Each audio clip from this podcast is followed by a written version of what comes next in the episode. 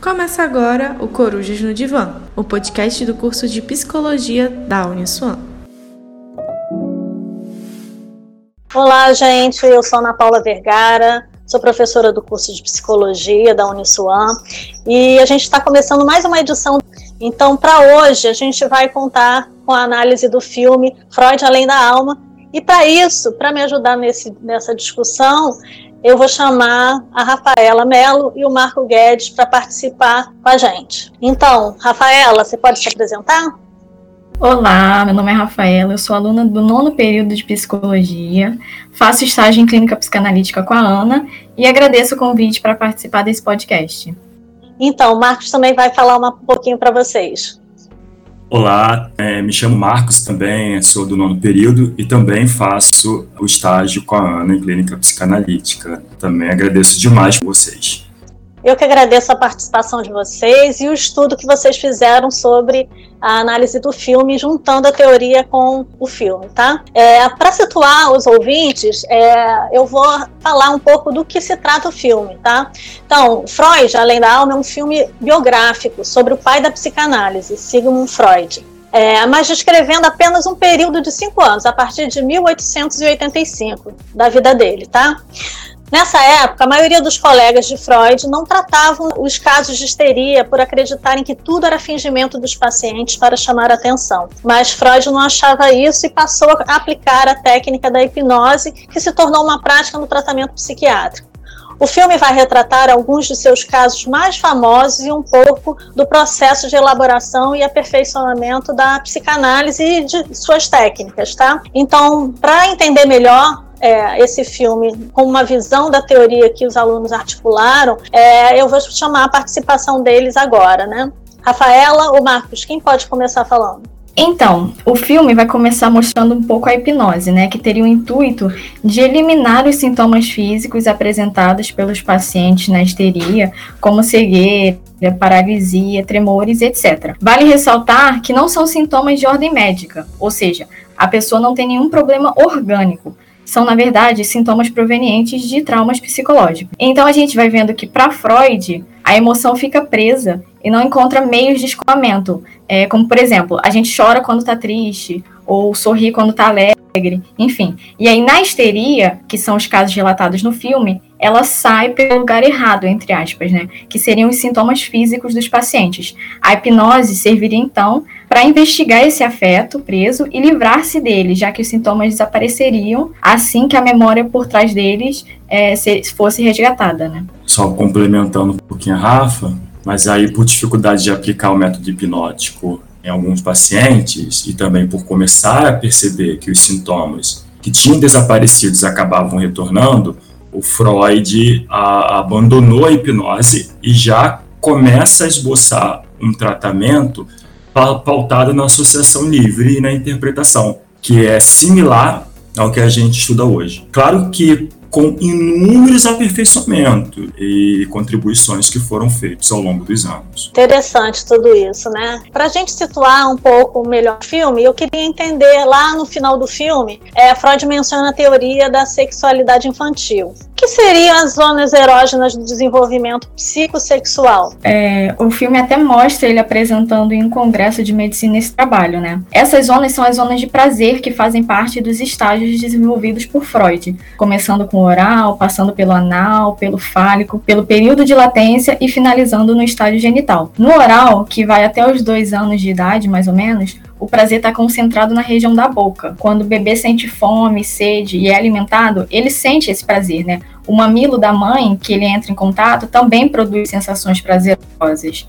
É, no segundo estágio, que é o anal, que vai dos dois aos três anos, é, o que produz essas sensações é o controle dos esfíncteres. Esse funcionamento e a capacidade de reter ou eliminar as fezes é experienciado de forma prazerosa. O estágio fálico vai dos 3 aos 5 anos e concentra o prazer na região genital. É, meninos e meninas ficam curiosos com seus órgãos, o que é natural no desenvolvimento. É, nesse período é que temos o complexo de Édipo. Depois vem o período de latência, dos 5 aos 6 anos até os 12, 13, onde temos uma calmaria. O impulso sexual dá uma diminuída e as crianças vão se concentrar em outras atividades, na escola, nas brincadeiras, com os amigos, etc. Por fim, na adolescência, temos a fase genital, que é onde os impulsos sexuais retornam e as pessoas amadurecem seu senso de identidade e se concentram em desenvolver relações tanto sociais quanto amorosas.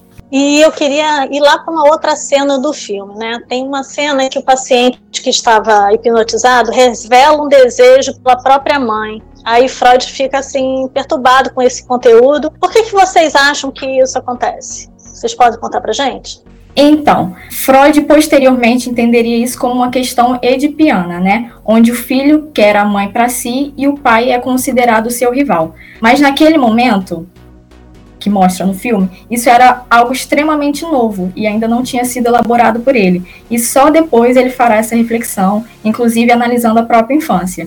Ele fica perturbado porque, assim como o paciente pode transferir sentimentos para o terapeuta, né, chamado de transferência, o terapeuta também pode ficar mobilizado por algo que o paciente fala.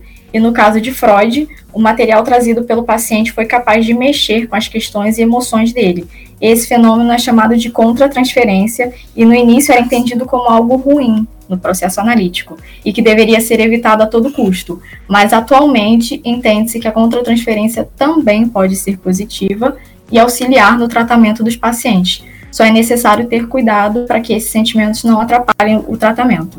Interessante, né, Marcos? Você poderia complementar um pouquinho a fala da Rafa? Exatamente. Eu acho que o que a gente precisa entender é que a transferência que a gente pode definir como sendo a relação estabelecida entre paciente e terapeuta, o paciente ele vai depositar no terapeuta essa imagem de algo, de alguém do passado.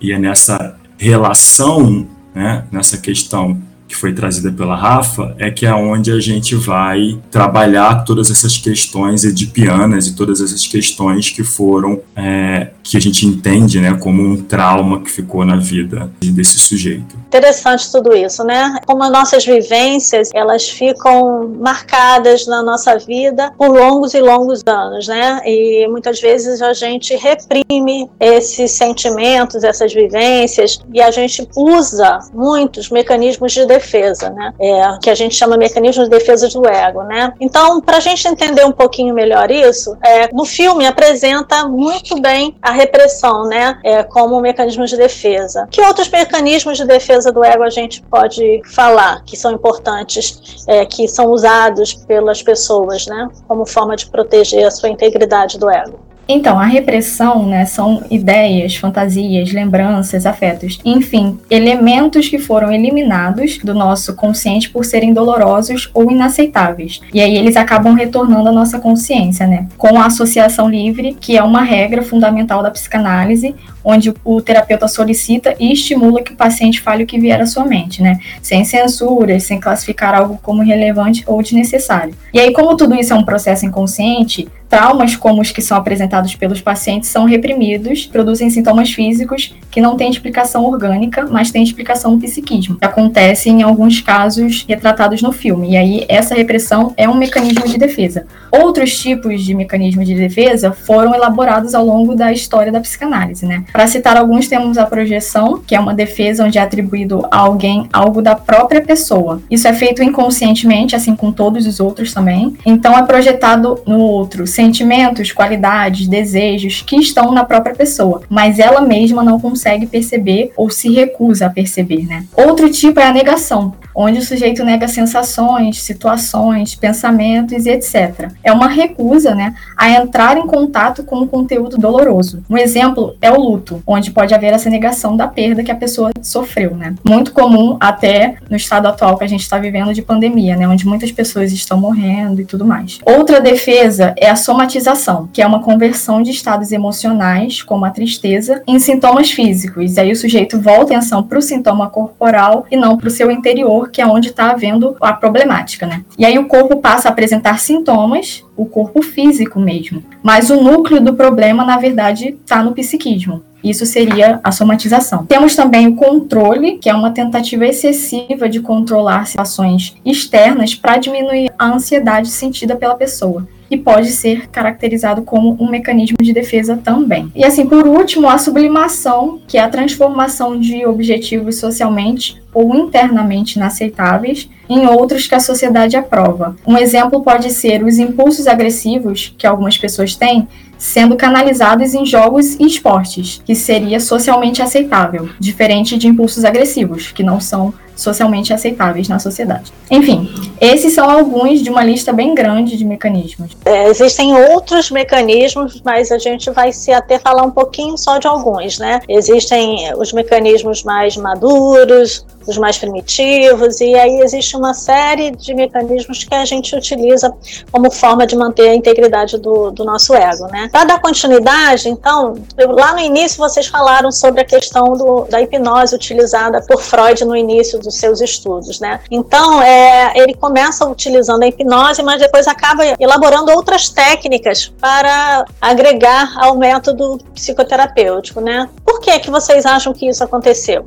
É interessante pensar que o, o, Freud ele começa esse trabalho com a hipnose com o Dr. Brian, né? E ele vai trabalhar isso observando as histéricas e ele vai perceber que, como a Rafa já colocou antes, que é, esses problemas histéricos eles não tinham é algo orgânico ali, né? Ah, então ele vai começar a se indagar, vai começar a se questionar sobre essas questões e sobre a origem dessa histeria, né, desses problemas. Então o Freud ele separa-se né, do, do, do Brown, ele vai começar a atender. Nesses atendimentos, ele começa a perceber que quando ele dá espaço para essas histéricas né, é, falarem dos seus problemas, ele começa a perceber que esses sintomas eles vão sumindo, eles vão desaparecendo. Então, Freud ele começa a, a assumir e a ter como método de trabalho a associação livre. O que, que você pode complementar a fala do Marco com relação a, a essas novas técnicas, principalmente a associação livre? Então, como o Marcos já bem explicou, a hipnose foi o começo de tudo, né?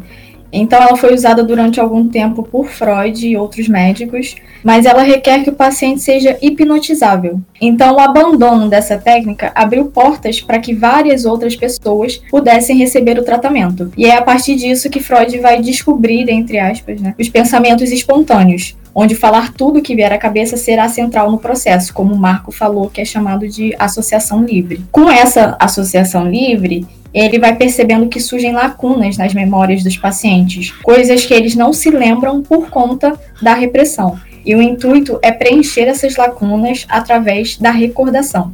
Nisso, ele vai interpretando os materiais trazidos né, e fazendo o paciente refletir sobre as coisas que fala e recorda do seu passado. É interessante, só complementando um pouquinho, que a nova série da Netflix, né, o Freud está mostrando um Freud bem hipnótico, né, assim que trabalha-se muito com essa técnica, o que não relata-se bem, o que não fala-se muito, não é uma autobiografia, uma biografia do próprio Freud, mas é uma ficção, mas que vai mostrando, né, o quanto essa hipnose antes, né, ali realmente é uma ficção de fato, não é a história real, mas foi assim de fato que o Freud começa a, a trabalhar, né, com essa estética e depois, como a Rafa bem colocou, ele vai abandonando e dando espaço para a associação livre.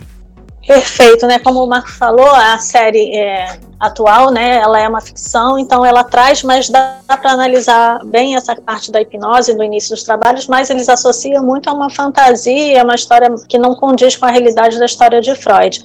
Mas de qualquer maneira, a, tanto a série quanto o filme Freud Além da Alma deixa claro que a gente vivencia um processo de memórias passadas que interferem no nosso, nosso aqui agora, no nosso hoje, nas nossas atitudes, nas nossas escolhas, né?